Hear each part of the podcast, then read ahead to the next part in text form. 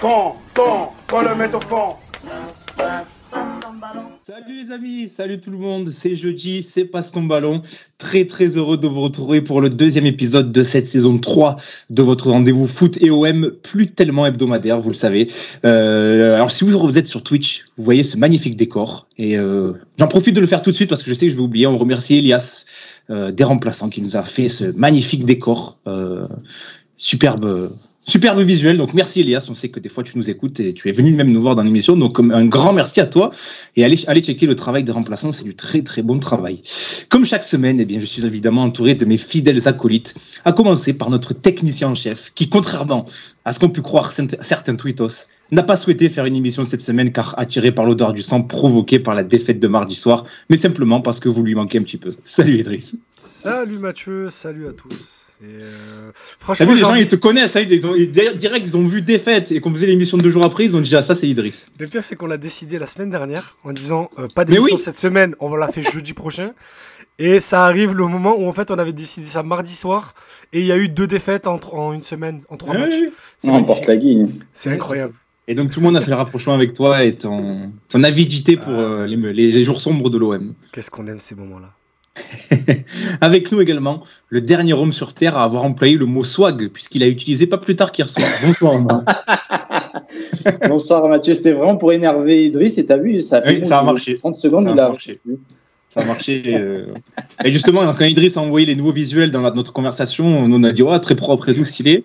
Avant, on envoyé un petit swag et Idriss s'est énervé par message interposé. Il y a des mots-clés comme ça euh, qui font réagir. Ça m'a pris 10 secondes pour lui envoyer Je te déteste. Oui. Mais est-ce que tu le détestes vraiment? Franchement, un petit peu. Je pense qu'il y a une part de.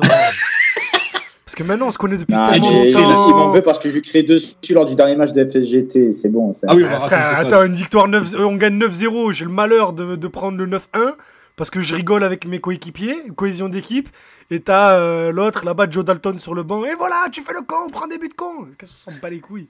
Joe Dalton. bah oui, ma foi. Qu'est-ce qu'on s'en fout? Il y avait 5-0 à ce moment-là.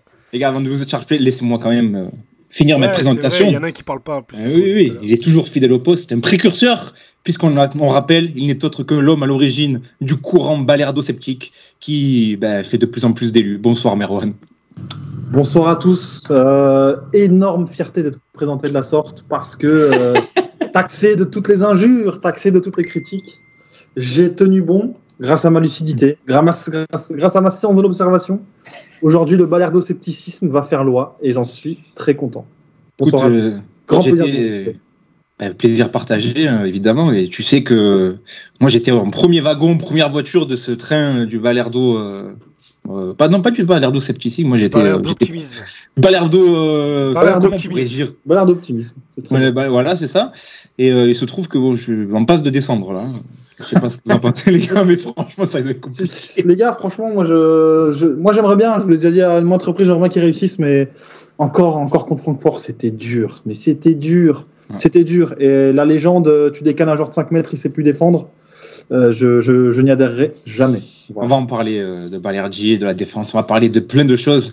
Mais avant ça, je salue Max, Max Vandrel, qui nous dit elle s'arrête quand la musique d'ascenseur? On veut vous entendre. Eh bien, écoute, cette belle musique d'ascenseur, elle est c'est toi, Idrissa, hein, qui l'a trouvé je sais pas où. Mais merci d'être là, hein, Maxime. Euh, j'ai tapé musique hip-hop libre de droit sur euh, YouTube. Maxime, qui on rappelle, est l'auteur de cet excellent livre sur la génération 1987 qu'on avait reçu dans une, très bonne émission que vous pouvez écouter puisqu'elle est intemporelle. Euh, N'hésitez pas, elle est dispo en replay sur Spotify, partout. Euh. Elle est un lisez peu le livre de Maxime, lisez le livre de Maxime qui est excellent. Le livre est incroyable. Il est sur la bibliothèque là, il est sur ma gauche. Le livre est incroyable, mais l'émission, et j'en fais mon complet mea culpa, est un peu énervante puisque c'était la première des émissions euh, en distanciel qu'on avait faite. Et euh, j'avais mal réglé le son, je m'étais mal. Elle est, elle est inécoutable aujourd'hui, je m'en veux terriblement parce que c'est une des meilleures. Et Axel qui nous dit, en, on salue Axel, fidèle au poste aussi, et qui nous dit en rapport avec la musique d'ascenseur, Amaya serait choisi RB de rue de Matuston. ah, ça me fait. Bah, c'est vraiment pour un mec des années 2000. franchement, quand, quand j'étais minot, Matuston, euh, j'écoutais, hein, c'était pas mal. Hein. Oui, bon, euh, bon, le match de ah bah, mercredi. pas déconner quand même. un programme très chargé aujourd'hui, puisque on s'est pas, on s'est pas parlé depuis, allez, depuis un mois, début août. On était début août après OM Après la première journée. Ouais, exactement. Après la victoire contre Reims, on va revenir sur ce début de saison en fanfare, quasi inespéré, on en parlera. On va évoquer les points forts, les points faibles de cette OM version Igor Tudor, le Tudor Ball, qui est pour le moment, disons-le, plutôt, plutôt plaisant, plutôt enthousiasmant. On parlera évidemment individualité en s'arrêtant sur certains cas individuels euh, qui interrogent, d'autres qui ont convaincu, et puis on essaiera de se projeter sur les semaines à venir, et notamment cette campagne de Ligue des Champions, les gars, qui, contrairement au championnat, a mal débuté, mais ça, bon, on commence à être habitué. Bref, il y a énormément de choses à dire, donc sans plus tarder, passe ton ballon, saison 3, épisode 2, c'est parti, Idriss Jingle. On va revenir, les gars, sur ce début de saison, puisque, comme je le disais, on ne s'est pas parlé depuis, euh, depuis un mois, depuis cette victoire, cette belle victoire contre Reims qui avait parfaitement lancé la saison. Eh bien, ça s'est, ça plutôt bien, bien poursuivi juste après. Hein. On a vu de beaux matchs, de belles victoires. Euh, alors, ça s'est moins bien passé en Ligue des Champions, on, en, on y reviendra un peu plus tard, mais on va d'abord se focaliser sur le championnat. Et vous connaissez, euh, j'aime bien lancer les débats avec une petite question qui taquine. Euh, et c'est un peu la spéciale dans cette émission. Elle revient de temps à autre depuis trois saisons quand l'OM a une bonne période. J'ai envie de vous demander, les gars, est-ce qu'on joue le titre? Normalement, on attend cinq ou six émissions pour la faire, mais vu que cette année, on va... Vu que, cette, mais vu que cette, euh, cette, année on va en faire moins des émissions, on est obligé de d'avancer nos marronniers. Voilà, on est obligé d'avancer nos marronniers. Donc ouais, l'OM joue le titre. Et tu sais, c'était, bah, c'est pour rendre à César ce qui est à César, Romain Herring qui avait dit ça le soir de que je dise pas de bêtises, le soir de Clermont. Ça faisait 5 victoires, euh, enfin, euh, 4 victoires en 5 matchs. Et il a dit, les gars, je pose sérieusement la question, est-ce que l'OM joue le titre? Et j'avais pouffé de rire. On joue le titre jusqu'à mi-octobre, voilà. c'est ça. Je pense que ça sera trop tard. Je crois qu'on l'avait dit, c'est la, la, saison euh, Covid, quand on démarre bien, euh, oui, oui, qu'on gagne à Paris et tout, on l'avait dit. Ouais. On l'avait dit, ouais. Malheureusement, on l'avait dit. Ouais, c'était la catastrophe, oui, oui. non, mais les gars, sérieusement. On, fait fait l'émission L'OM joue le titre. Deux mois après, deux mois après pardon, il y a des prix qui brûlent. Donc, bon. C'est vrai, mais c'est vrai qu'on avait porté la gaine. J'aurais peut-être pas dû euh, poser cette question. C'est con.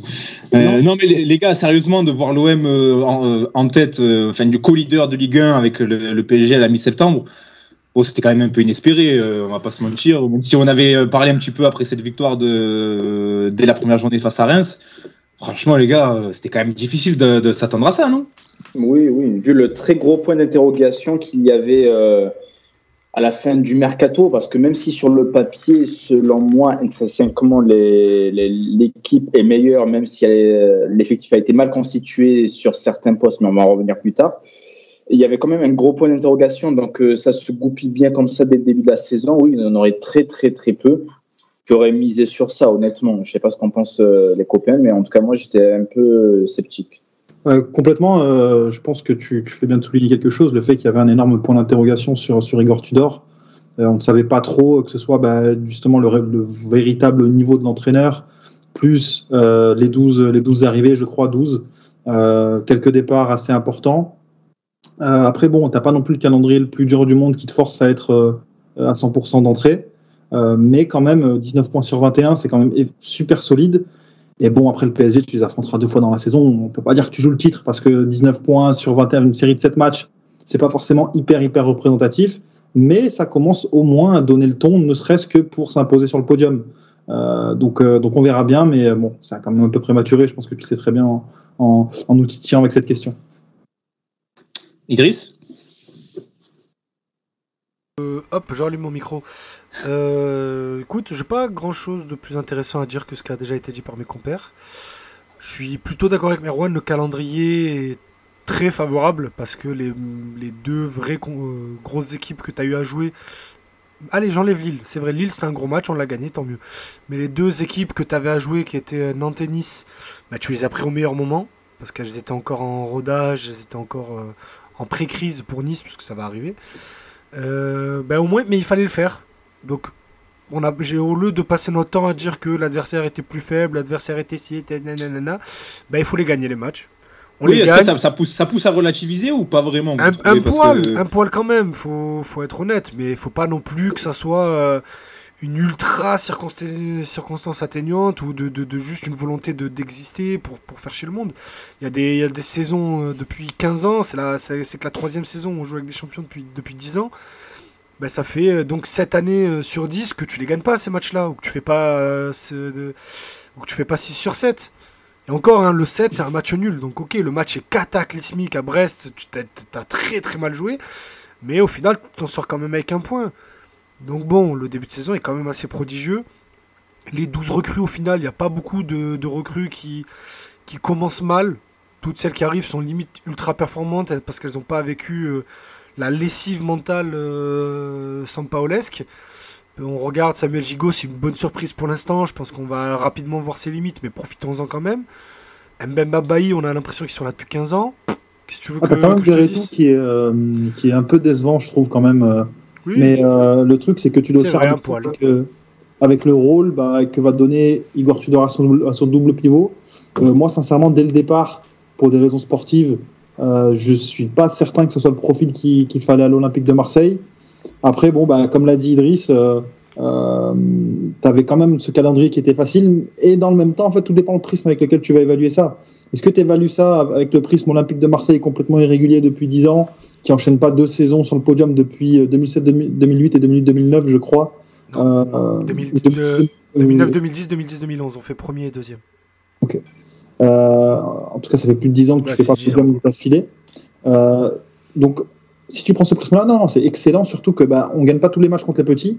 Après, bon, si tu prends le prisme par contre d'un prétendant au titre, je trouve qu'il y a quand même des choses qui font que, qui montrent qu'il va falloir quand même apporter certaines retouches euh, sur le plan tactique, sur le plan de l'approche des matchs, sur le plan de, de aussi certains postes qui sont pas forcément pourvus. Euh, mais euh, non, non, ça, ça reste quand même super intéressant. Et puis surtout, ce qui, de manière relative à tes concurrents, il y a quand même déjà un petit écart qui se creuse avec des Monaco, avec des Lyon, avec des, avec des Nice, avec des Lille. Euh, et c'est super intéressant parce qu'au moment d'aborder tes véritables gros matchs qui sont euh, Lyon, Paris, Monaco, euh, Rennes aussi ce week-end, bah, tu as quand même un petit matas de points. Salut Wakadunga qui est là. Monsieur Tachillon aussi qui nous signale que Karabag mène 2-0 contre Nantes. forcément, c'est plus compliqué à l'extérieur pour Nantes. Salut Gronono qui est toujours là évidemment qui me demande est-ce que, tu aurais, est-ce que tu aurais posé la question avant Francfort Tu aurais eu des réponses différentes? Oui, certainement. Certainement, mon cher Gronono. Euh, super sub aussi, salut la team, un avis sur le flow usheresque de Cédric Bakambou. Oui, Cédric, Cédric qui s'en va d'ailleurs, les gars. Ah, attends. L'Olympiakos. Ah bah tant mieux, au moins on en parle, au moins tac, je peux envoyer le, mon jingle préféré qu'on reverra plus jusqu'en janvier. Vas-y. Top jingle. Mais ne t'inquiète pas, c'est pas difficile, on va les trouver les joueurs. Ben, qui on va aller voir? C'est pas qui on va aller voir, c'est qui va venir nous voir. Bon, ça va, je prends les deux. D'accord. Comment ça? Quel magnifique jingle. Franchement, je ne m'attendais pas sûr. Franchement, écoute, je l'ai vu tout à l'heure, j'ai dit, ah, je le mets ou pas? C'est bon, je me le mets. Donc, oui, on va revenir sur le départ de Bakambu. Ah oui, c'est vrai, il y avait un débat. Oui, on en parlera, on en parlera rapidement. Il n'y a pas grand chose à dire, mais on en parlera. Merci, Et on salue donc aussi, euh, on salue, aussi 14 euh, J14. Alors, je sais pas comment ça se prononce exactement, mais merci à tous. Ouais, peut-être à l'anglaise, peut-être peut-être. Les gars, euh, on était sur le début de saison un petit peu surprenant. Et alors, vous savez, c'est un petit peu le, credo de cette émission, c'est qu'on faisait partie de ceux qui étaient qui voulaient pas trop trop s'affoler après les matchs de préparation, mais quand même, il y a quand même un énorme contraste entre ce qui s'est passé sur les matchs de prépa, euh, même l'ambiance morose qu'il y avait autour du club, et ce qui se passe là depuis un mois et demi, avec des résultats du jeu, euh, un public conquis pour l'instant, le stade plein. Enfin, c'est Comment, comment l'expliquer, les gars? Est-ce que, est que vous pensez que les, le, premier match, notamment la victoire face à Reims, a tout débloqué? Euh, Est-ce qu'il y a eu un déclic à un moment? Comment, comment l'expliquer, les gars? C'est ce contraste qui est quand même assez énorme. Bah, bah déjà, Ah, vas-y, vas non, non, vas-y, je t'en prie. Euh, bah, déjà, tu as une dynamique qui est positive euh, depuis, depuis, depuis Sampaoli, même depuis Villas-Boas, véritablement, même si ça s'est cassé la deuxième saison. Euh, l'arrivée de Longoria fait quand même que tu as un projet sportif qui est quand même plus en adéquation avec euh, les ambitions des supporters, du moins sans forcément beaucoup, beaucoup, beaucoup plus de moyens. Euh, tu as des résultats qui sont nettement meilleurs et tu as surtout une équipe qui te permet d'espérer quelque chose. Et vous savez très bien, vous savez très bien que ces dernières 10, 15 dernières saisons, ça n'a pas toujours été le cas. La présence Chikolongi, quand tu arrives avec 7-8 recrues qui sont franchement ubuesques, tu dis bon bah voilà, si tu fais si tu fais Ligue Europa, bon euh, c'est déjà pas mal. Euh, et finalement en fait ce droit à l'espoir, il fait que ben derrière tu as des supporters qui suivent. Euh, donc moi c'est comme ça que je l'explique. je pense vraiment que même si on avait perdu le premier match, il y aurait il y aurait peut-être pas eu un guichet fermé le second, mais tu aurais quand même eu du monde. Si si si. Ligue des Champions. Là, tout, le Vélodrome tous les étés, peu importe les résultats, tu remplis parce qu'il y a les vacanciers, les touristes. Euh, après, début septembre, c'est différent selon la forme. Ouais, mais, là, tu en vois, août, en août, le Vélodrome, c'est semaine. 65 000 places. Tu vois, tu as deux matchs cette semaine, les deux, ça va être à guichet fermé, parce que Oui, comme c'est parti Rennes, ça va être à guichet fermé. Je trouve que c'est, c'est quand même. euh, ça, ça dénote un petit peu, tu vois. C'est quand même, ça, ça veut dire quelque chose euh, d'être sur huit, huit euh, guichets fermés consécutifs, Bien sûr. alors que l'été a pas forcément été au beau fixe. euh. Ah non, il a été, pas, ça il a- traduit il a- quelque chose. il a été compliqué l'été. Tu dors. Bien sûr, c'est pour Même si, pour- même si c'est ridicule et ce que vous voulez, et on va pas répéter ce qu'on a dit lors de la première émission, mais Tudor qui se fait siffler pour sa première au Vélodrome, c'est ça, ça, ça vient pas non plus de nulle part. C'est parce qu'il y a eu une ambiance autour du club tout l'été qui a été euh, Exactement. assez invivable. Exactement. Euh, je sais plus ce que je voulais dire. Oui, par rapport au, au guichet fermé de dimanche, j'espère qu'il sera guichet fermé parce que il y a quand même quelqu'un qui revient jouer au stade Vélodrome et c'est pas n'importe qui quand même. Donc Oui, tout à qu'il y a fait. du monde qui va se déplacer. On espère qu'il sera applaudi Euh, aussi. C'est pas n'importe qui, mais est-ce qu'il Ah, est pas parti euh, n'importe comment? Non, bah il a lui lui il est parti normalement, c'est le club qui qui je pense a, Ah, Il s'est exprimé, euh, il s'est exprimé de manière. a- est-ce que est-ce que c'est un joueur qui s'est déjà exprimé? Bah non, mais bon, s'il le fait pas maintenant, il va le faire quand? Il le fera jamais. hein. Voilà. Bah, il le vit très bien lui. hein. Tiens les gars, une question intéressante de Super Sub et ça va nous permettre de faire le, le pont avec le, la thématique suivante. Il nous demande Super Sub à quel point une mauvaise série de 2-3 défaites peut fragiliser l'adhésion des joueurs au projet de jeu de Tudor? C'est vrai que pour l'instant euh, tout va pour le mieux dans le meilleur des mondes, mais euh, est-ce que ça peut vaciller rapidement euh, selon vous les gars? Ben, en, vrai, ça peut faire un peu euh, comme Sampaoli dans le sens où là, tu as quelques joueurs qui euh, ne jouent pas à leur poste, mais tu acceptes parce que tu gagnes, tu es co-leader, etc. Mais si tu commences à faire deux, trois mauvais résultats, que ça arrive en plus avant la mi-octobre où tu vas recevoir Paris, où tu vas affronter pardon, Paris, Lens, Lyon, Monaco, etc., ça peut être plus compliqué, mais après, dans le foot, toujours pareil. hein, que, quand les résultats vont, euh, tout va, même si euh, certains joueurs tirent la gueule. On en parlera plus tard, comme Gerson notamment, etc. Donc c'est un équilibre assez euh, précaire, je trouve. PSGOM qui se jouera le 16 octobre, le jour de mon anniversaire, J'ai le calendrier quelque part. précisé. Non, c'est pas ça. Euh, oui, je l'ai vu que tu l'as mis euh, sur Twitch tout à l'heure en visuel. euh. Parce que j'ai cru qu'on allait en parler, d'un coup on a changé de sujet. Tac. Hop là, que j'essaye de régler le chat. Axel qui nous dit depuis qu'Alexis Sanchez a découvert Jules, on est à l'arrêt. c'est vrai qu'il a mis des Jules dans une story et depuis, bah, ouais, c'est vrai que c'est plus compliqué. non mais euh, les gars, ça va nous permettre euh, cette question de faire le pont avec euh, avec le jeu, la tactique, le système Tudor, le Tudor Ball comme on l'a appelé dans, dans l'introduction. Euh, mais justement, on se demandait, euh, les mecs, est-ce que c'est viable sur le long terme? Euh, Il y a des inquiétudes, des interrogations, je dirais plutôt, notamment sur le fait que ça soit très énergivore, qui très exigeant, il demande beaucoup à ses joueurs, il faut aussi des choix forts qui peuvent être durs à accepter humainement pour certains joueurs. Ça pose question. Est-ce que est-ce que c'est viable, les gars, sur le long terme? Est-ce qu'une méthode comme ça, un peu à l'ancienne presque, à l'italienne, euh, que- peut-être qu'une méthode, qu'il a connue lui euh, par son passé à la Juve notamment, est-ce que c'est viable aujourd'hui en 2022 dans le foot actuel? Euh, moi, c'est pas tant le style de jeu, c'est plutôt la mentalité de certains joueurs justement en 2022 qui peut faire que le projet bascule du mauvais côté. Euh, on va pas les citer, on les connaît, mais on a certains joueurs qui ont un ego un peu surdimensionné, donc du coup, tu leur demandes de faire des efforts euh, à répétition pendant plusieurs semaines, ça peut euh, tirer la gueule. Et le deuxième point, je l'ai évoqué en début d'émission, c'est la construction de l'effectif. On a acheté euh, un milliard de joueurs, mais le fait est que s'il y a un ou deux joueurs à certains postes qui ne sont pas là, je pense notamment à Nuno Tavares, c'est toute l'équipe qui en pâtit et tout le jeu qui en pâtit. Donc, à voir. J'espère vraiment que ça va tenir, mais ça tient sur un, sur un fil. C'est pour ça que là, ok, on a, on a fait un gros début de saison. Je suis très heureux en tant que supporter et tout. J'attends de voir euh, ensuite, après la trêve internationale de septembre. Je, suis assez d'accord. Je suis d'accord. Je pense que euh, c'est possible, mais il y, a- quand même certaines limites que dans la constitution de l'effectif. Je pense que tu es inégalement bien renforcé, notamment derrière et au milieu de terrain. Surtout derrière, et on l'a vu. Je pense que tes backups, notamment Leonardo Balerdi et Kolasinac, même si euh, je nuance beaucoup pour Kolasinac, qui s'y est franchement montré respectable sur ses intérims, euh, ne sont pas des remplacements de niveau Ligue des Champions. Et aussi, en termes de profil, derrière, tu as trop peu de joueurs qui sont interchangeables, dans le sens où Euh, les joueurs de côté sur cette défense, dans, cette défense à 3, déjà que tu bricoles quand tout le monde est là, alors quand il y en a un ou deux qui sont pas là, c'est encore pire. Euh, donc en vrai, tu as les moyens sur le plan quantitatif de faire un backup, mais tu as des profils euh, qui sont pas toujours adaptés. Au milieu de terrain, quand tu mets pas Gay, ça se ressent que c'est très dur. Euh, déjà que Veretout, c'est pas non plus incroyable avec Rongier en ce moment. Euh, donc sincèrement, physiquement, et on l'a vu contre, contre Francfort, j'ai l'impression que c'était vraiment compliqué. Et pourtant, Tudor euh, fait tourner. Donc est-ce que c'est contre-coup de la préparation?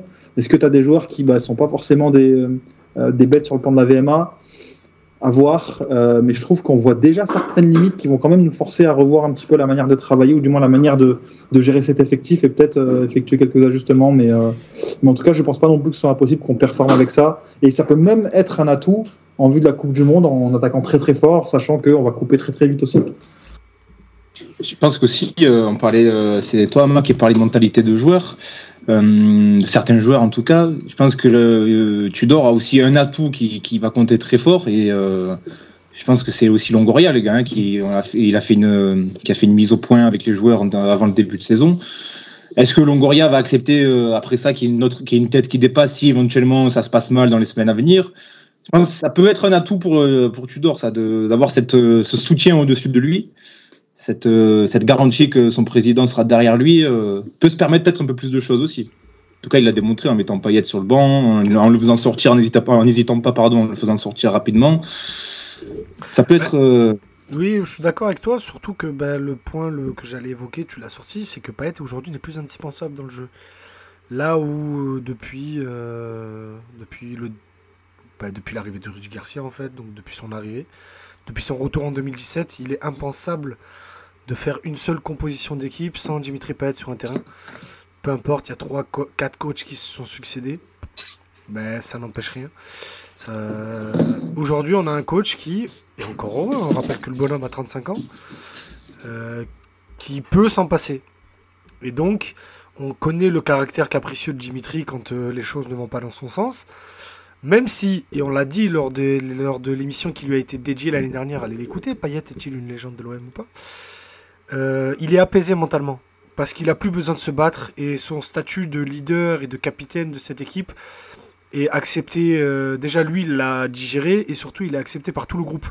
On disait l'année dernière, euh, l'image qu'on aura envie de garder de Payet après son départ, ce sera cette saison là avec Sampaoli où il a été ben, le grand frère, le daron de cette équipe avec, euh, avec Aminarit, avec Under, avec Saliba, avec Kamara, avec, avec Gendouzi, avec toute cette bande de jeunes qui, qui pardon, et, euh, et qui, euh, qu'il va essayer de faire jouer.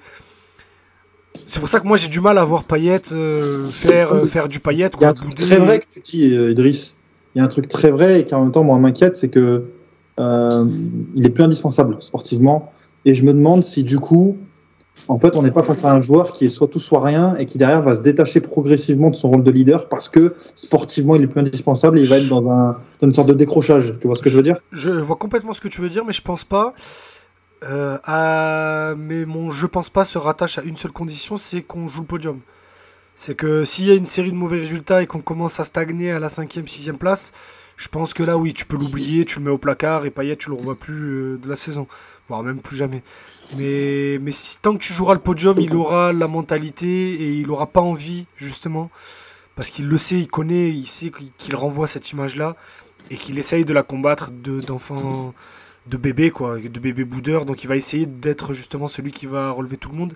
Et encore une fois, et c'est pour euh, revenir sur des vieilles polémiques, mais c'est parce que justement il a envie de contrebalancer ça.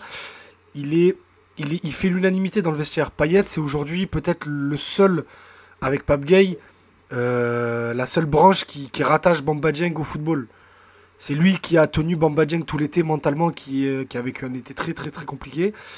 C'est Payet qui lui a dit non mais tu vas revenir, tu vas jouer, non mais t'inquiète, non mais non mais il a joué son rôle de capitaine et je pense pas qu'il ait envie de lâcher ce groupe là. Là où avant, ben, quand il y avait Tovin, quand il y avait Ocampos, quand il y avait d'autres gars avec qui s'entendaient peut-être moins, j'ai parlé d'Ocampos mais ça, ça pourrait être d'autres mecs, Adil Rami par exemple, et il avait pas envie d'aller à la guerre avec ces gens là. Alors que là, je pense qu'avec ce groupe-là, avec Alexis Sanchez, avec Gendouzi, Rongier, tout ça, ça le dérange pas. Il peut être sur le banc tant que les résultats suivent. Et même si les résultats suivent pas, je pense qu'il est, il est capable de. Il y, a- il y a un truc qui me fait flipper, moi, c'est qu'il fait un peu une tête, euh, et je la connais très bien cette tête parce que j'ai déjà été un boudeur comme ça sur certains trucs. Cette tête de mec qui dit rien mais qui, mais qui n'en pense pas moins et ça se voit. Oui, Genre euh, quand il se fait remplacer par exemple, tu vois, il fait une tête, il reste neutre. Oui, Mais ça c'est le moment. Ça c'est le moment. Ça c'est le moment. Mais regarde par exemple euh, là, là ma, ma- mardi, il y a cette scène où il, où il traîne des pieds pour, pour sortir. Il n'empêche que à la fin du match, c'est lui qui va relever la tête de tout le monde. C'est c'est lui qui parle aussi dans le vestiaire après Igor Tudor. Donc il a, il était pas content de sortir. Je pense que le, le timing de la sortie, je pense qu'il aurait préféré être sorti à la mi-temps plutôt que de sortir 10 minutes plus tard. Euh, et plus euh, le résultat, tout ça. Je pense que sa tête, c'est quelque chose qui allait pas. En tout cas, moi, dans le vestiaire, on m'a clairement dit que au coup de sifflet final, il n'avait pas laissé euh, transparaître quoi que ce soit et qu'il avait joué à, bah, à 100% son rôle de capitaine. Non, mais je, pense qu'on se dirige pour lui. Alors, euh, je, je compare pas du tout le niveau des joueurs, hein, je préviens, mais tu sais, une sorte de fin euh, à la Totti, à la Roma, quoi, qui jouait plus trop, mais qui qu'on faisait rentrer pour quand c'était des situations un peu désespérées ou que tu, Bah, tu, tu, titularisais de temps en temps parce que bah, il fallait bien faire tourner.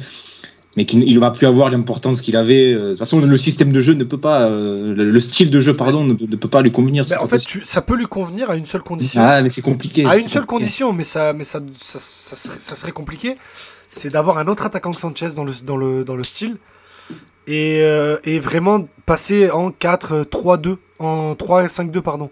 Donc avec vraiment, tu recules Gendouzi de 20 mètres et tu laisses Payet seul avec un, autre avec un attaquant devant. Avec Alexis Sanchez, ça pourra marcher contre des équipes de bas de tableau, mais Ou avec tu un autre gars le top. qui pressing. Ou avec un autre gars qui, lui, par contre. euh, parce que je pense que tu peux jouer avec un poids mort, mais pas avec deux. Euh, et je trouve qu'avec Gerson, ça s'est particulièrement vu. Tu peux aussi. Moi, je pense qu'en tout cas, et on va peut-être se diriger vers ça, je pense que Tudor, il va revoir son, son trident offensif parce que, sincèrement, on est- vraiment euh, inoffensif dans les zones axiales et c'est euh, franchement horrible euh, sur certains matchs. il, il va, il va s'intériser. Parce que Bah, à, à l'Inter, on joue comme ça depuis, depuis Conte, c'est qu'il y a une pointe basse qui est Brozovic, donc qui pourrait être Rongier, et, et deux euh, joueurs qui sont libres de faire absolument ce qu'ils veulent sur le terrain, qui sont, euh, qui sont Barella et Chalianoglou. Donc euh, là, tu pourrais avoir Gendouzi et slash Gerson, Verretou, qui tu veux, mais euh, libérer en fait les, les, les, deux de devant qui entourent l'attaquant de cette pseudo-charge défensive, moi je trouve inutile parce que en tout cas les joueurs l'exécutent mal depuis le début de saison. Et avoir vraiment un, premier rideau de deux mecs qui, qui vont pressouiller. Et après, par contre, avoir un mur de 5 avec tes deux pistons qui va, qui va empêcher l'équipe adverse de passer une médiane. C'est clair. Et puis, je, je pensais aussi euh, à, euh, du coup, Payet derrière deux mecs, en fait. Euh, Payet, qui serait, euh, pour moi, tu, tu lui collerais Alexis Sanchez à côté. Et devant, tu mettrais un Suarez ou un Dieng, tu vois. Pour avoir vraiment une double menace. Et derrière Payet, qui a deux solutions pour transmettre. Mais Euh, parce que sincèrement, ça manque vraiment de verticalité. euh. donne Payet, donne Bamba Dieng à Payet et tu vas voir comme il va vite retrouver ses jambes de l'année dernière. Bah, ouais, si ça continue, Bamba, euh, il remonte doucement dans la hiérarchie. Il n'y a plus personne à l'attaque qui va bien jouer un jour quand même. Bah, euh, le truc, c'est que moi, il y a un truc qui me, qui me pose question, c'est en fait, c'est l'entêtement de, de Tudor avec ce trio offensif vraiment bizarre. Donc, euh, enfin, c'était quoi? C'était Gendouzi, Gerson, Sanchez. Et pour moi, mais tu manques vraiment de joueurs capables de faire la différence. Ouais, ça pas Oui, oui, oui. c'est trop Ça, lent. ça manque de talent. Juste c'était criant, il n'y a personne qui fait la diff. C'est juste, c'est pas le profil en fait. Euh, pour moi, Gerson et, et Gendouzi, c'est des, c'est des joueurs extrêmement talentueux, surtout Gerson. Mais c'est juste, ils ont rien à faire là en fait. Oui, mais pas dans cette position. Oui, quand j'ai talent, pardon, j'ai mal formulé. Euh, talent dans cette zone-là, voilà, quand ils sont Ah, mais positionnés ça, aussi. pas- ok, ok, ok, bah, clairement. Et tu, l'as- tu vois quand même, quand il y a Harit et Under, c'est le jour et la nuit, sincèrement. Donc, pour moi, tu vas être forcé de revoir ton trident offensif parce que dans les gros matchs, et on l'a vu déjà en Ligue des Champions, sur, contre Tottenham, tu les regardes dans les yeux, mais t'as pas beaucoup d'occasions, sincèrement. Tu te fais museler. Derrière, quand Klaus et Tavares, ben, tu les isoles et qu'ils peuvent plus rien faire parce qu'ils feront pas des miracles. hein. Euh, et pourtant, Klaus, je trouve qu'il se débrouille très bien euh, pour varier un petit peu son jeu de temps en temps, en essayant de claquer des petits extérieurs, en revenant dans l'axe, en faisant des courses intéressantes. Mais au bout d'un moment, ben, s'il est muselé, il est muselé. Si tu proposes pas d'alternative, ben, tu vas plafonner très très vite cette saison. Et derrière, ben, devant, moi j'aimerais bien justement voir Alex Sanchez avec Suarez ou un autre attaquant de pointe, euh, ben, justement devant pour apporter cette verticalité. Parce que Sanchez, je trouve qu'il fait extrêmement bien le travail, mais derrière, enfin, derrière lui, tu mets pas forcément de, de joueurs verticaux. On a vu en tout cas que quand il y avait Under derrière lui, ça se passait beaucoup mieux. Donc soit Sanchez avec un 9, soit Sanchez avec derrière Under ou Harit. Euh, et pour moi, dans ces schémas-là, tu pourrais voir Payet. Mais le truc, c'est que Payet, on a quand même vu physiquement sur certaines photos. Je sais pas s'il est à son top. Euh, je sais pas s'il est à son top. Et surtout, j'ai l'impression que pour être à son top, lui, il faut que ce soit un petit peu un cercle vertueux, qu'on lui fasse confiance, qu'il Mhm. soit bon. Et pour qu'il soit bon, il faut qu'on lui fasse confiance. Vous voyez ce que je veux dire? Exactement. C'est ce que j'avais dit à Mathieu avant le match, puisqu'on savait qu'il allait être titularisé en Ligue des Champions. JCSM, c'est soit il fait un gros match euh, par l'ego, le talent, etc., soit il va passer complètement à côté parce qu'il n'est pas dans le rythme. Malheureusement pour nous, ça a été la deuxième option. Et comme tu dis, c'est voilà, il faut qu'il soit dans une bonne dynamique, mais ça inclut le temps de jeu, la relation avec le coach, euh, euh, les joueurs qu'il a autour, etc. Et pour l'instant, il n'y a Mais pas tous ces ingrédients. Les gars, on s'est un petit peu égaré sur les cas individuels, mais euh, je, je voulais juste recentrer le débat quelques minutes sur, sur Tudor. Et euh, on, peut, euh, on peut faire ça à travers le débat Payet, notamment, parce qu'il avait annoncé que Payet serait titulaire. Il avait fait la même chose concernant Balerdi, qu'il a, qu'il a fait sortir, on se rappelle, après moins de 30 minutes euh, le week-end dernier contre Lille. Et il a, retitularisé en ayant des mots forts pour lui en conférence de presse. Comment, vous trouvez son management, les gars, euh, à Tudor, sa communication? Il n'a pas l'air d'être très friand des conférences de presse, mais j'ai l'impression quand même qu'il se détend un petit peu là au fil des semaines. Comment, vous trouvez tout ça, les gars, notamment ce ce qui renvoie euh, en termes de management avec ses joueurs? Dans sa communication par rapport à ses joueurs, excuse-moi Idriss, dans sa communication par rapport à ses joueurs ces derniers temps, j'aime bien euh, notamment le cas Balerdi qui a défendu, même le fait d'annoncer Payet titulaire pour dissiper toute rumeur, euh, polémique, etc. Dans le- la gestion de certains cas au niveau sportif, j'ai un peu plus euh, de mal pour l'instant. On peut parler de Payet, on peut parler aussi un peu de Suarez, même si tout le monde lui tombe dessus parce que là, il a raté une grosse occasion en Ligue des- Des champions, mais il y a certaines rencontres où il aurait plus joué, même un mec comme Harit, euh, qui peut parfois te débloquer certaines situations, même s'il vient juste d'arriver, il pourrait peut-être jouer un peu plus. Euh, aussi, en fait, c'est surtout sa gestion euh, des joueurs offensifs qui m'étonne un peu, que ce soit par le temps de jeu ou parfois même par le positionnement de certains, comme euh, le fait de mettre Gendouzi, Gerson aussi haut. J'ai l'impression qu'il lui aussi cherche encore la formule idéale, euh, passe dans son système, parce qu'il a l'air quand même assez, on peut le dire, borné sur son système. On en parlera d'ailleurs, les gars, de ce, système, peut-être de l'absence de plan B. Mais je pense qu'il cherche la bonne formule en termes de joueurs à aligner. Euh, il a quelques certitudes. On voit que euh, Mbemba est un joueur, euh, une valeur sûre de son, de son 11. Bon, les deux latéraux, ils l'ont prouvé, ils ont gagné leur place sans problème. Et de toute façon, il n'y a pas vraiment d'autres solutions. Gendouzi aussi. Gendouzi, Rongier, on sait que ça va débuter le plus souvent, mais j'ai l'impression quand même que les trois de devant, euh, ils, quand même, ils cherchent un petit peu. Ils cherchent aussi avec Verretou à côté de Rongier. Ah, Est-ce que euh, c'est vraiment convaincant prend de devant, Matt. Il a, il a quand même reconduit souvent euh, Gendouzi, euh, Gendouzi, Gerson, Sanchez devant. Euh, euh, donc sincèrement, enfin, moi justement c'est le contraire. J'arrive pas à comprendre pourquoi. Sur Par 9, exemple, sur en- neuf matchs, excuse-moi Meron, sur 9 matchs, ça a été aligné 3 fois et c'est vrai que c'est la triplette qui a été le plus de fois C'est la triple. Mais tu vois, ça a été que un tiers des matchs. Donc, tu- bon, il faut qu'il fasse Parce tourner, il y a évidemment. il y a eu deux fois, hein, il y a eu deux fois Gerson under Milik aussi. Les deux premiers matchs. Moi je- j'arrive pas à comprendre euh, la gestion de, de Suarez. Euh, certes, pour moi c'est pas une foudre de guerre, c'est un très bon joueur. Merci Marwan. Et, euh, Ama, on a un problème, Ama, on a un problème avec ton micro, excuse-moi. Voilà, là c'est bon. Vas-y Meron. Euh, moi, il y a un truc que je comprends pas. Euh, ok, Suarez loupe, c'était pas à louper, c'est quelque chose de grave. Mais sincèrement, moi, je lui en veux pas. Parce qu'il a loupé une occasion, d'accord? Et ça arrive de louper. Voilà, on n'a pas euh, Samuel Eto'o en attaque. C'est comme ça, c'est un joueur, il, loupera. Et je suis désolé, mais peut-être que si tu le lances après son doublé, que tu lui donnes la confiance qu'il est lancé, bah, peut-être que demain, peut-être que, lors du dernier match, il avait plus de repères, d'accord? Et peut-être qu'il la mettait au fond. Donc, ce que, moi, là où j'ai du mal, c'est que il n'y a pas vraiment de continuité avec lui, alors qu'il aurait pu la mériter en début de saison. Il s'est énervé, voilà, ça arrive, c'est pas un geste à faire, mais en même temps, on le comprend, et Tudor l'a compris. Et je trouve sincèrement que c'est étrange de mettre 10 millions sur un joueur et de ne pas lui donner plus de temps de jeu, Alors- alors, même qu'il n'y a pas forcément de dilemme en attaque, tu n'es pas obligé de dire bah, c'est soit Alexis, soit Luis Suarez, d'accord? Et sincèrement, moi, ça me, ça me fatigue un petit peu parce que bah, derrière, tu te prives de beaucoup, beaucoup de choses, mais on y reviendra, euh, euh, je pense, un peu plus tard dans l'émission. Su- Suarez, juste pour euh, rebondir, euh, il a jamais fait 90 minutes. C'est soit il a été titulaire ra- rarement deux fois, il est sorti, ou alors il entre en cours de jeu, voire il n'entre pas du tout. Je, je rejoins totalement Merwan. On sait que c'est pas un phénomène, mais s'il n'a pas de continuité, difficile d'acquérir de la confiance, sachant que tu arrives dans un nouveau club avec un contexte particulier. Et moi, je suis de l'avis de Merwan, lui tomber dessus parce qu'il a raté une occasion, c'est moyen. Ça va pas l'aider à, à améliorer ses dans le match.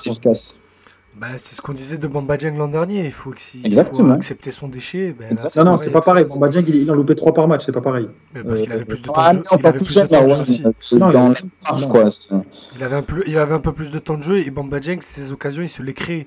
Là où Luis Suarez, il arrive à la fin d'une occasion qu'il n'arrive pas à conclure. Mais Bamba Dieng, c'était des occasions qui- qu'il se créait alors qu'on n'arrivait pas à se créer d'occasions autres que par des exploits individuels.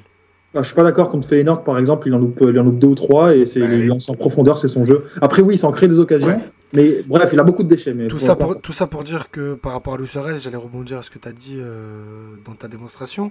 Il n'y a pas longtemps, j'ai dîné avec quelqu'un euh, d'assez influent dans le foot français qui euh, m'a euh, confié mouillé, sans preuve, parce que ça serait difficile à prouver que ben, l'histoire Luis Suarez, ce serait un arrangement, euh, un arrangement Grenade-Watford, Pape Gay. Quoi.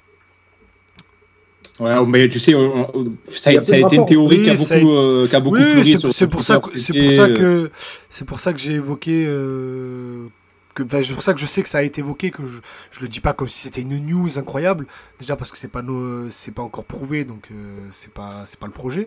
Mais c'est vrai que là moi au début là au début tu sais, c'est juste une rumeur de complot tu te dis ah mais voilà regarde on va chercher un mec de 10 millions à Grenade et tout ça ben après, quand c'est des mecs du foot qui en parlent et c'est des mecs sérieux, c'est pas des gars en quête, euh, en quête de quoi que ce soit, parce que si, sinon je dirais leur nom.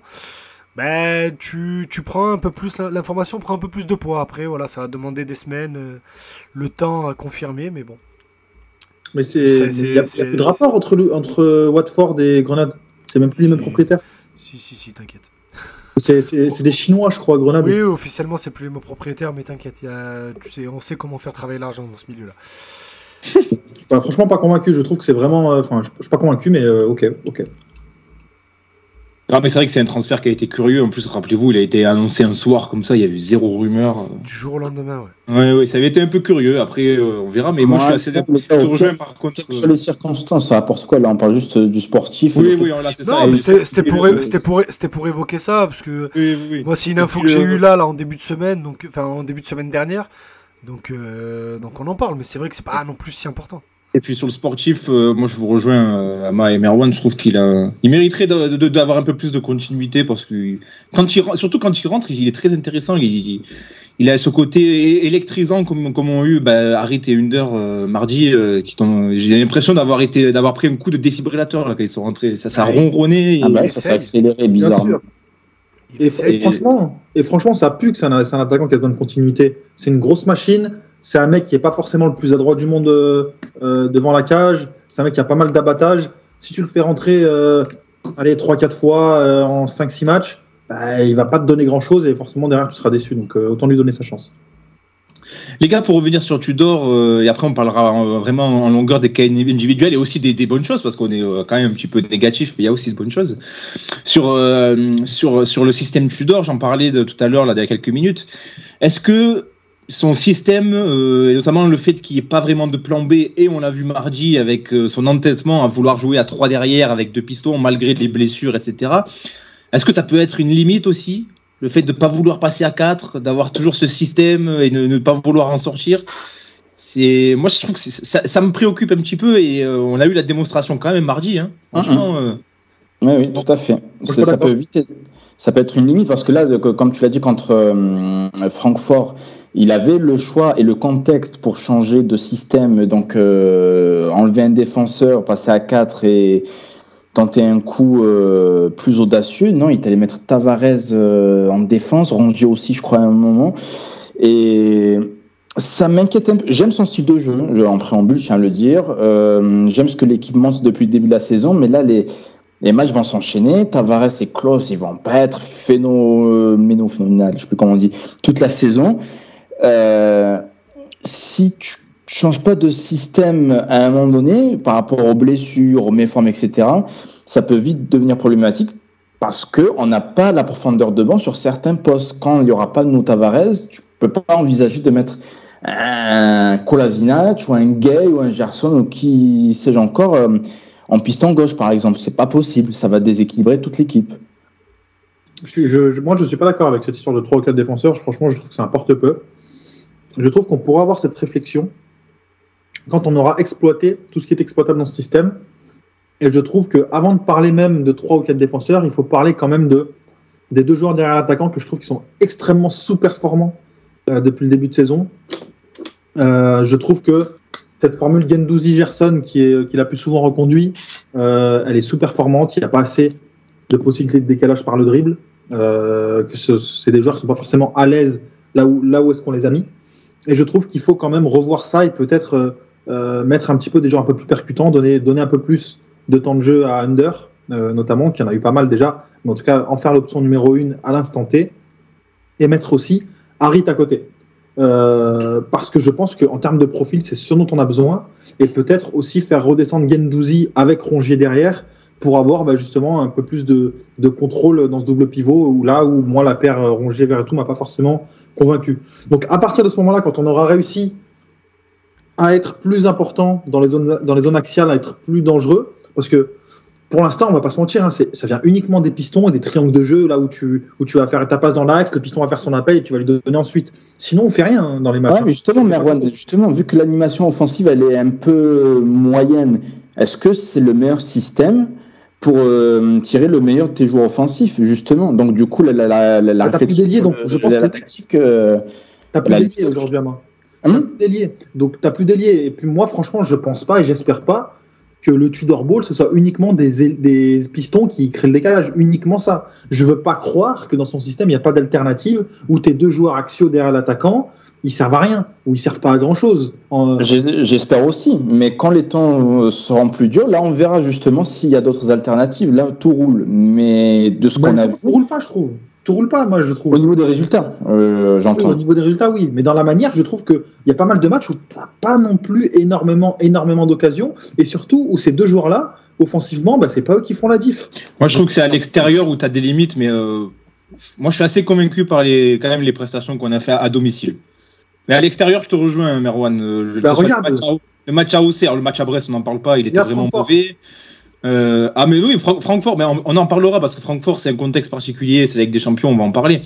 Mais les quatre matchs à domicile, je trouve qu'ils sont plutôt convaincants. Mais c'est le problème pour moi, il vient aussi des matchs à l'extérieur, parce que que ce soit à Auxerre, à Auxerre qu'on a joué à Brest, c'était pas bon. Euh, Rappelez-moi, à Nice, on a eu une bonne mi-temps, mais en- ensuite derrière, c'est un peu moins bien. C'est surtout à l'extérieur, je trouve que tu as des problèmes dans l'animation, plus qu'à domicile. Bah, parce qu'on vient te chercher et que derrière, on, te coupe tes premières relances, que tes, que pistons, on les isole et que du coup, bah, en fait, tu sais plus faire du coup. Et bah, du coup, tu as des joueurs actions qui sont extrêmement neutres, qui viennent et qui redescendent, et du coup, ça te crée une coupure. Et comme face à Francfort, bah, tu es dedans. Tottenham, tu pas d'occasion parce que tes, tes pistons aussi, ils étaient, ils étaient à la rue. De, pas parce qu'ils étaient nuls, hein, mais parce qu'on les mettait et on les forçait à déjouer. D'accord? Et derrière, en fait, tu sais plus faire. Et c'est ça le problème pour moi.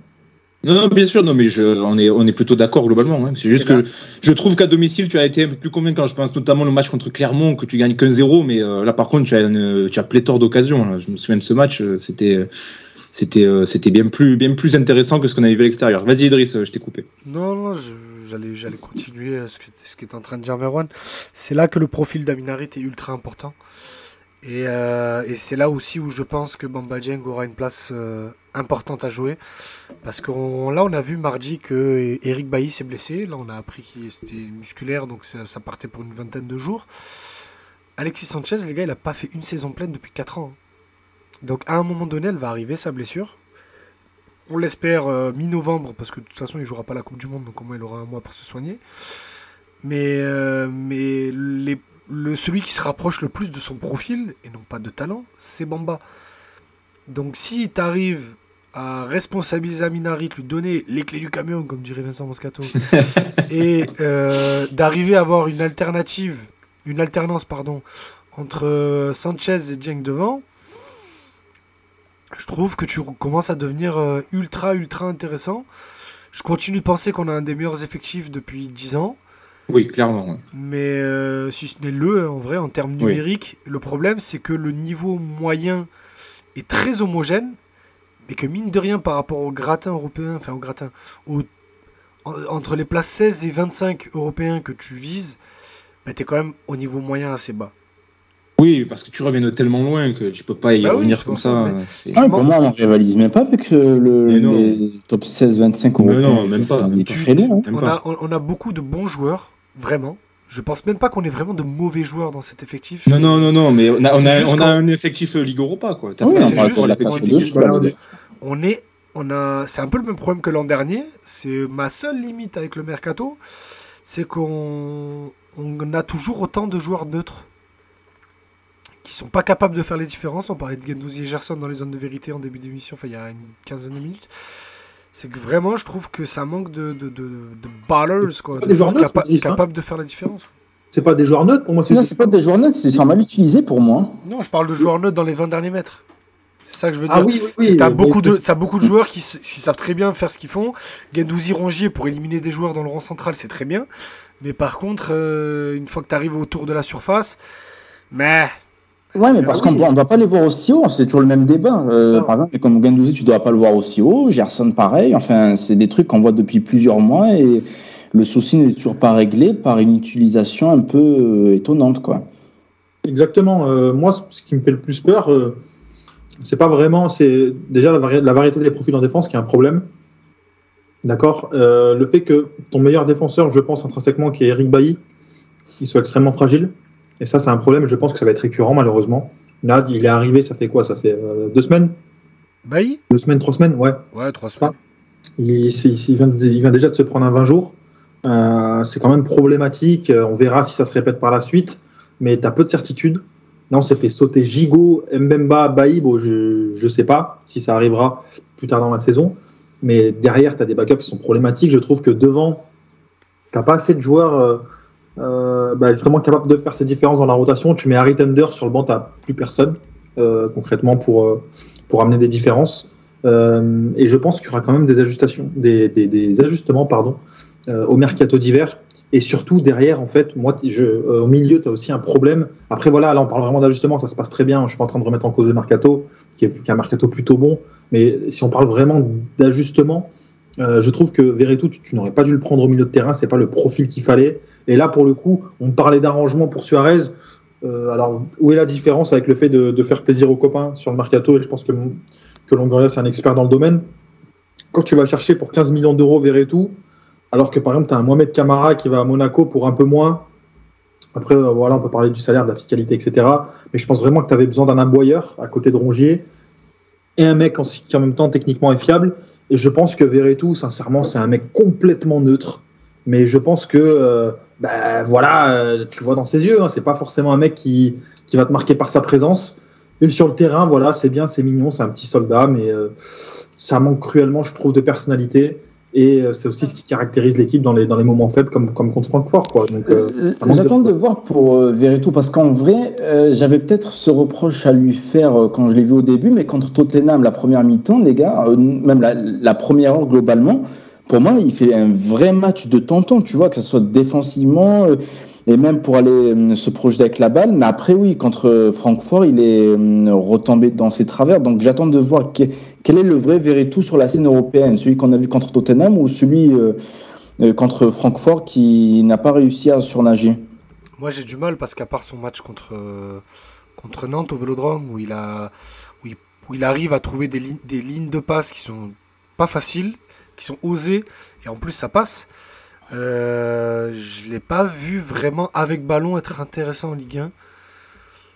Et ma limite, elle commence à arriver là avec Verretou. C'est que on sait de quoi il est capable, que c'est un joueur qui a beaucoup de courses, qui défend bien, tout ça. Très bien, mais maintenant j'attends autre chose d'un joueur de l'Olympique de Marseille. Et surtout bah, de savoir un peu jouer au football. Si c'est pour avoir le clone de Rongier au milieu de terrain, ça m'intéresse pas.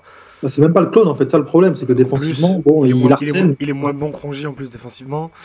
Donc je pense, slash j'espère que Gendouzi va reculer de 10 mètres euh, sur le terrain et retrouver la place naturelle qu'il doit avoir aux côtés de Rongier. Voir s'il décide de se bouger, ce que je doute fortement Gerson. Et que Verretou ne soit qu'une solution de repli euh, à la mi-mars. Une solution de repli, franchement, c'est c'est Ah, dingue. c'est, oui, c'est une mauvaise affaire. À ce prix-là, il va jouer, les gars. Enfin, enfin, moi, je me fais pas d'illusions. Ah, hein. il sera titulaire, euh, oui, oui. je- c'est c'est dingue. Je hein, pense pas, je, hein. pense pas que ça rentre vraiment dans les considérations de Tudor le, le, le fait de, de valoir un tel prix ou pas. Je pense Surtout que sur Verretou. Je pense que c'est juste le joueur, le, c'est le- la valeur du joueur sur le moment. Maintenant qu'il est là, bah, s'il faut gagner, puis il faut avoir Gendouzi et Rongier, bah, on aura Gendouzi et Rongier. Surtout, euh, surtout sur Verretou, euh, dans le sens où euh, t'as pas forcément de perspective de revente de- dessus. Quoi. Il est là. La, la 29 ans. Il est, il est là pour apporter une, une go- une grosse plus-value sur le plan sportif. Et je pense qu'on s'est trompé sur le profil. On a pris un demi-profil, que peut-être ça a arrangé les copains en Italie. Et moi, franchement, je, limite, ça m'énerve en fait qu'on ait mis 15 millions euh, pour un mec dont t'as pas vraiment, vraiment besoin. Et donc, je pense que sportivement, il n'est pas forcément non plus indiscutable.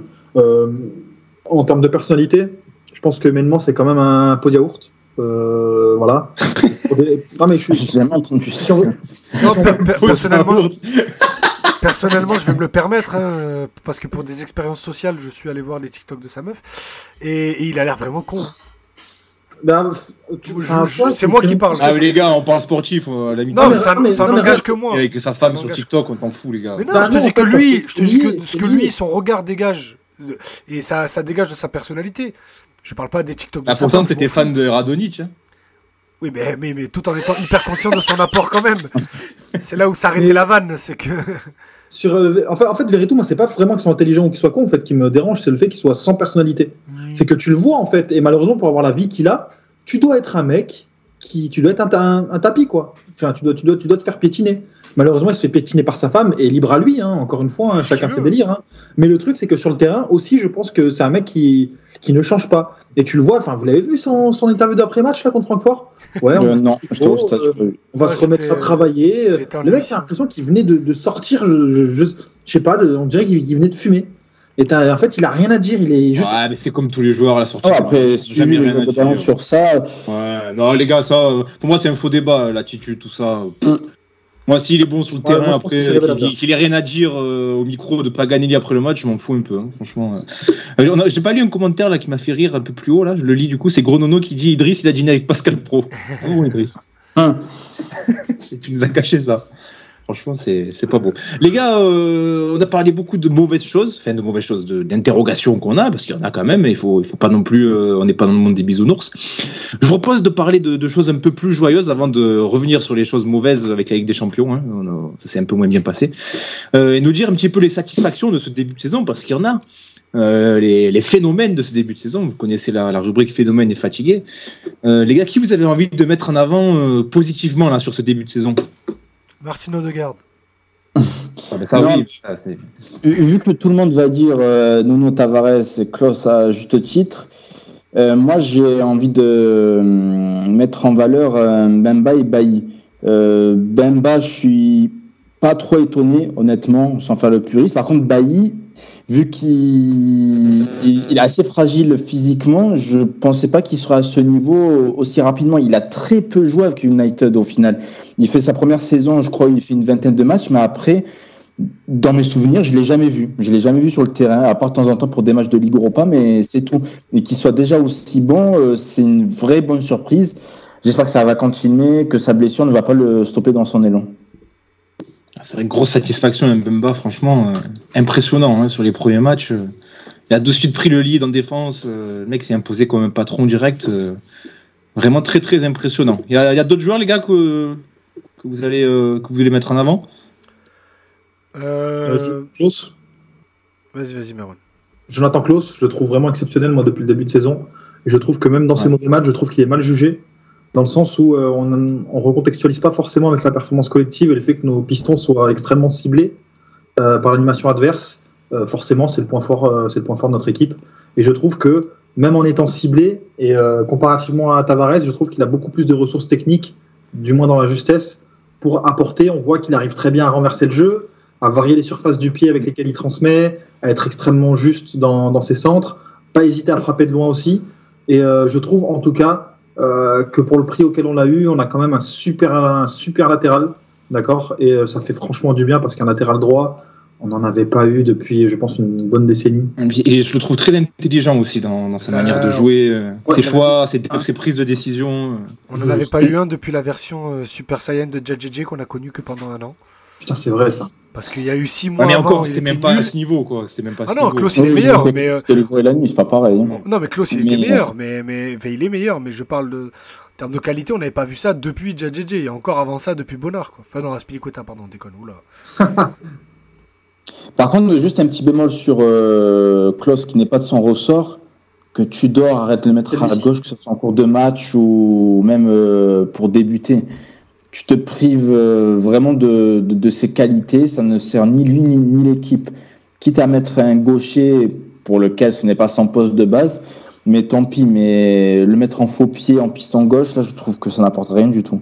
Après, t'as pas le choix avec la constitution de l'effectif. Moi, enfin, et tu, tu me permets d'aborder un sujet qui, qui est un peu annexe et qui, qui peut. Ah, non, non. C'est Issa Caboret.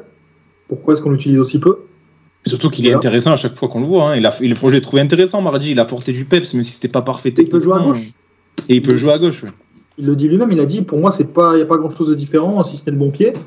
Euh, pour le coup, je trouve que plutôt que de faire basculer Klaus à gauche, qui est vraiment dégueulasse, et visiblement, euh, euh, Klaus a l'impression de se prendre une peine de, une peine de prison dès qu'il dès qu'il y joue. Pourquoi ne pas donner, donner des minutes à Issa Caboret Et je trouve que par exemple contre Francfort, euh, ça aurait été mieux que Nuno Tavares qui était complètement cramé dès la 65-70e, comme à peu près à chaque match. Un autre joueur, les gars, qu'on peut, qu'on peut citer? N'a pas parlé Ouais. de Sanchez quand même. Ben, oui, voilà, Sanchez, oui, bien Moi, sûr. moi, euh, moi, j'allais parler de Sanchez. Enfin, j'étais en train de préparer une, solu- une solution de repli parce que je pensais qu'Amaes allait dire Sanchez, mais bien sûr, Alexis Sanchez. El Niño Maravilla. L'attitude, au- au-delà des qualités techniques et tout, bien sûr, ça. Mais Ben, moi, l'attitude. Le leadership. Le leadership. Oh là Oh là là là. là, un papa. Alors que, franchement, à l'Inter, depuis, depuis qu'il est arrivé, il a un petit peu, avec Lautaro, ce rôle de grand frère, quoi. Mais ça s'arrête à Lautaro. Dans le, dans le reste du vestiaire, c'est bah, Alexis Sanchez, quoi. C'est un joueur sans plus. Alors que là, il, a- il est, il est tellement heureux d'être là. Il prend un tel kiff, que tout le monde lui fasse confiance, que le coach lui donne tout ce qu'il veut.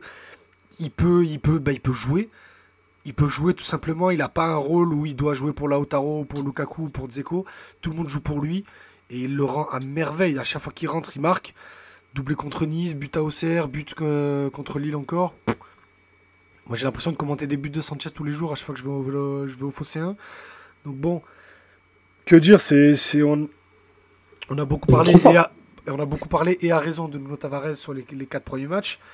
Bah, je pense que la saison elle est lancée, hein, ça va se jouer, euh, elle, est, elle est pour lui et on, on verra quand euh, quand ça sera fini. Mais en mai, en juin, je serais curieux de de regarder en arrière et de me dire est-ce que c'est, c'est pas une de ses deux, trois meilleures saisons en carrière quoi. en club. hein. Dit le Maz euh, 84, la classe internationale. Il faut Joueur de classe. Grand non. joueur. Grand joueur. Tu le vois tout de suite dans l'attitude, dans ce qu'il sait faire. euh, le- Grand joueur. hein, c'est- Il faut l'entourer. hein. Moi, j'ai peur que. Enfin, moi, franchement, si je suis lui, j'aurais mis une tarte à Gendouzi hein, euh, sur des matchs. hein. Euh, franchement, non, mais tu as des moments où on, lui- on- il, est- il, est- il fait des appels de zinzin, d'accord? Et derrière, les mecs le voient 30 secondes trop tard. C'est un truc. Hum, hum, hum. Et tu te rappelles, Amaïs, euh, le, le- le premier match qu'on voit de lui au vélodrome, euh, à la mi-temps, on se regarde, on se dit, mais, mais en fait, est-ce qu'il a raté un truc? Ouais, il- Juste en elle- la qualité technique, il, il le comprend en fait. Oui. Tu vois, c'est dans les déplacements, euh, la manière de positionner son corps quand il reçoit le ballon, c'est la, la très grande classe. Ça fait longtemps qu'on n'a pas eu un joueur comme ça offensivement, vraiment. Ah, c'est la classe à Dallas. hein. Vous avez vu contre Francfort, à la 60e minute. Et en fait, les gens pensent qu'il fait un mauvais match alors qu'il est, il est excellent dans ce qu'il fait, il ne peut pas faire plus. Il est muselé euh, par je sais pas combien de joueurs. Et en fait, c'est juste derrière, il a aucun soutien. Il peut avoir Oui. aucune influence, mais aucune. Oui. Et C'est un pas le match. Et à un même, moment, il a, il a- même, excuse-moi, Idriss, mais même, même au-delà du niveau offensif, même au niveau du pressing, c'est lui qui le lançait. Et souvent, il n'a pas été suivi. Ça, ça me rendait dingue. euh, juste pour dire que même au niveau défensif, il fait le taf. Donc ceux qui le voient pas, euh, je trouve ça un peu étonnant. Non, mais à un moment, Canal euh, était en train de faire un focus sur lui, et pile au moment où la caméra s'arrête sur lui, il était en train de taper une crise sur, euh, sur euh, Bailly et Klaus qui arrêtaient pas d'allonger en fait dans les airs. Et lui, il disait non, mais Ndika il prend tout, donc arrêtez au sol. Et euh, deux minutes après, t'as Rongier qui hésite à le lancer dans la profondeur et qui revient en arrière. Voilà. Ah, mais ça, c'est Ah, les vestiges de, de- de- du, du Sampaolisme. Il y en a encore. Hein, quand tu vois. Euh... Mais Rongier, je crois qu'il a une action comme ça mardi euh, où il, a, il, y a un décalage qui est créé. Il est tout seul avec aucun vis-à-vis à droite pour centrer. Et non, il revient sur ses pas et il repart, repasse par derrière. C'est une contre-attaque à 5 contre 3 à jouer pour l'OM. Littéralement parce que tu peux compter Gerson, qui, euh, pas Gerson. ah Issa Kabore, pardon, qui arrive à toute vitesse. Et, euh, et t'as Rongier qui euh, a peur de faire le, le- la, la courbe, de, de, de, de mal, de rater son centre. Donc il prend pas de risque, il revient derrière, Ouais. et ça casse Les tout le vestiges de Sampaoli. D'ailleurs, on peut en parler un peu rapidement, les gars, de, de Rongier. Le masque qui nous dit le charisme légendaire de Rongier. C'est assez curieux parce que finalement, il, est, il, euh, il a l'air indispensable aux yeux de Tudor. Il a fait des bons matchs, mais il y a toujours ce- cette frustration quand il arrive dans les 20 derniers mètres de le voir aussi neutre. Parce que c'est un joueur de merde. Et non, je ne souscris pas moi à ça parce que je trouve qu'il a des fois il, il a des qualités intéressantes au milieu, mais quand il arrive dans les 25, c'est pas possible quoi. Parce que c'est parce que euh, ce qui fait la différence au haut niveau et encore plus au très haut niveau en Ligue des Champions, c'est euh, c'est pas tes qualités techniques, c'est ta confiance, ta sérénité, ton calme.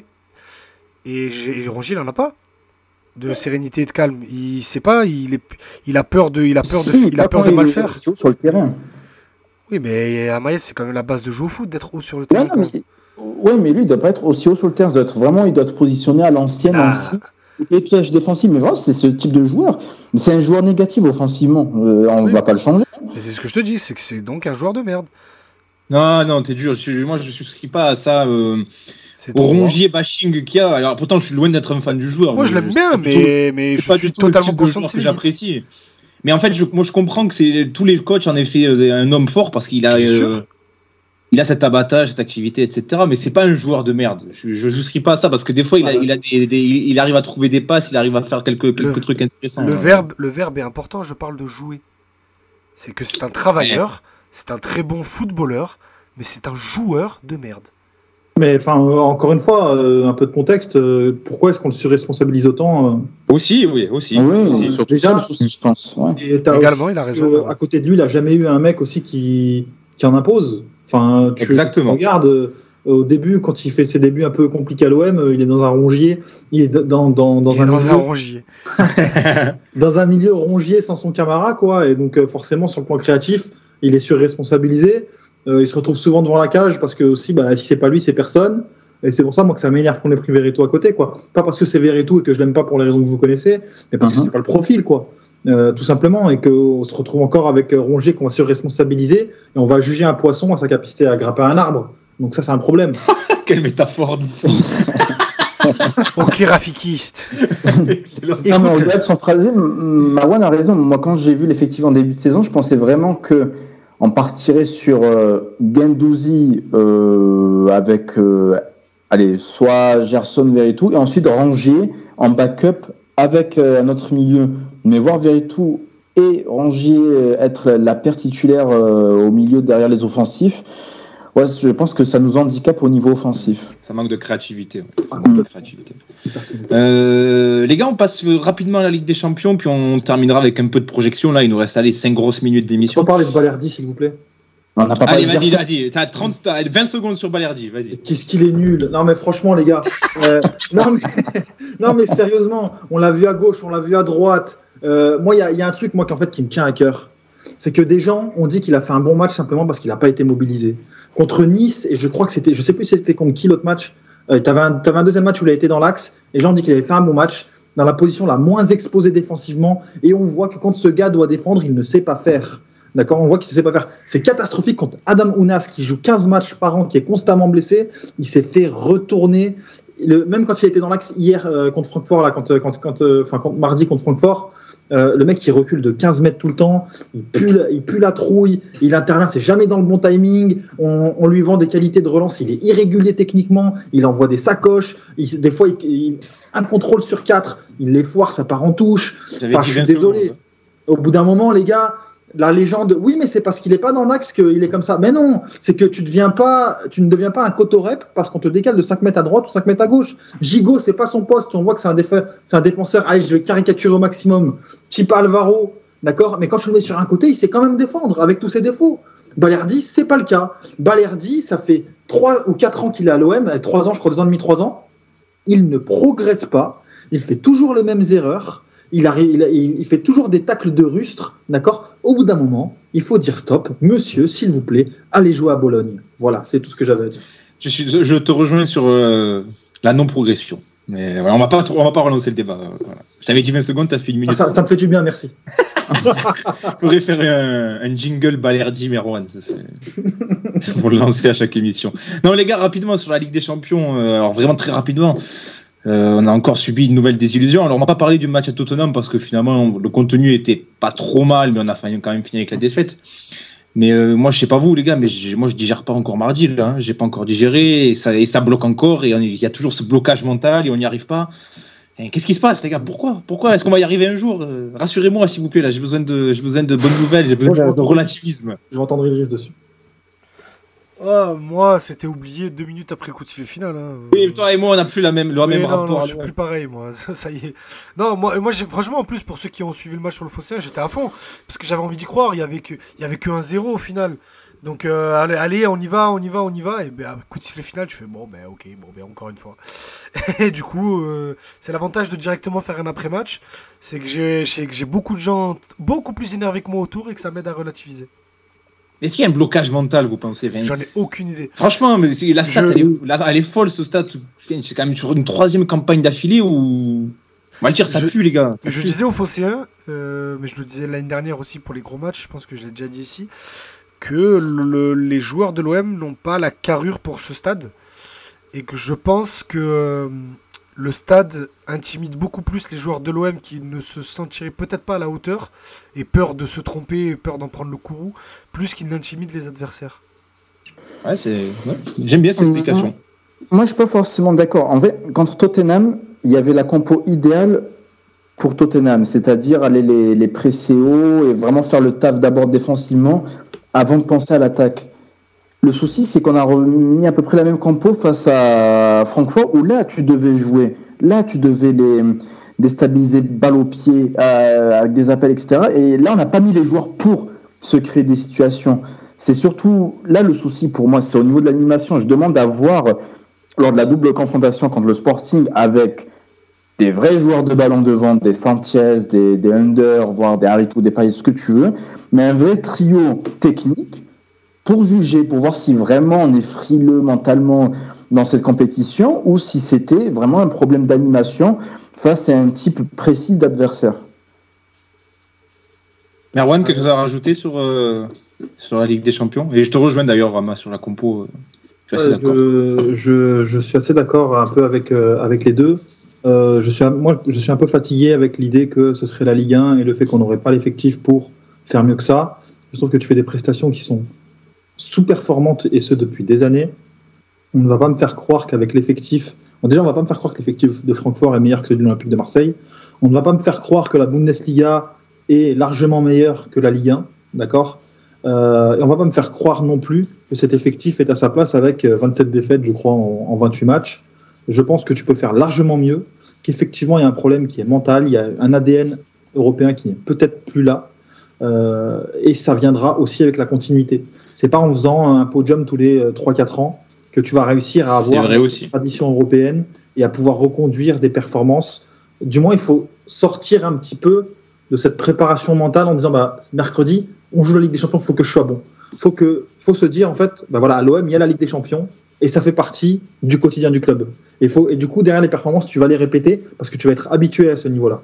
Là, c'est plus le cas. Et c'est vrai que tu as des joueurs qui vont peut-être su- surpenser les matchs et derrière, ça te donne des prestations un peu insipides comme tu as eu contre Francfort. Moi, je pense qu'il y avait aussi une, dimension physique, mais je pense aussi que ça vient aussi de la, bah, culture du très haut niveau dans ce club qui est peut-être plus euh, aussi présente qu'avant. euh, parce qu'il y a largement la place de, de faire mieux. Je pense que tu transposes exactement le même effectif à l'Ajax, au PSV, euh, à Dortmund, à Séville. Euh, je pense que dans ces clubs-là, c'est une équipe qui peut faire une épopée en Europe, du moins euh, et taper un, huitième sexy ou, euh, ou un quart ou un quart courageux. Mais tu vois, moi, ce qui m'a mis un coup, c'est que le lendemain, je regarde, tu regardes la, la journée suivante, le mercredi soir, et tu, et tu vois du Salzbourg qui, qui va accrocher Chelsea, tu vois la veille même Bruges qui va gagner 4-0 à Porto, et tu te dis, mais nous. Pourquoi vient de mettre nous- 5-1 à la Lazio, là, d'ailleurs. Oui, voilà, c'est ouais, c'est vrai, Midtjylland qui met 5 ans à Lazio en Ligue Europa, et toi, tu vois, et tu te dis, mais pourquoi nous, on pas à a, ça il y a un moment historique que je dois aller isoler avant que j'oublie euh, dans la troisième mi-temps du Phocéen, où Romain Ring a un peu eu le même euh, raisonnement que toi, Mathieu. Il, il commence les débats en disant Mais pourquoi Lilizy arrive et nous non? Mais voilà, mais, c'est- mais tu vois, mais gros, Et il le dit dans le m'a chat. fait exploser de rire. Lille, ils sortent d'un groupe l'an dernier avec Séville, Wolfsburg et je sais plus qui. Et franchement, c'est pas facile de sortir de ce groupe. euh. Et voilà, eux, ils y arrivent et toi, non. Et toi, tu arrives et tu te plantes et tu te Il y a plantes. une variable, les gars, vous me dites ce que vous en pensez, c'est une théorie que, que, que, que je mûris depuis un moment. Je me dis aussi qu'il y a aussi une question de statut de club. Je pense que l'OM, c'est pas le premier plan européen, mais c'est pas non plus le quatrième. Et que dans l'esprit des concurrents, on n'est pas assez petit pour qu'ils se relâchent suffisamment pour qu'on aille les, les taper derrière. Vous voyez ce que je veux dire ou pas?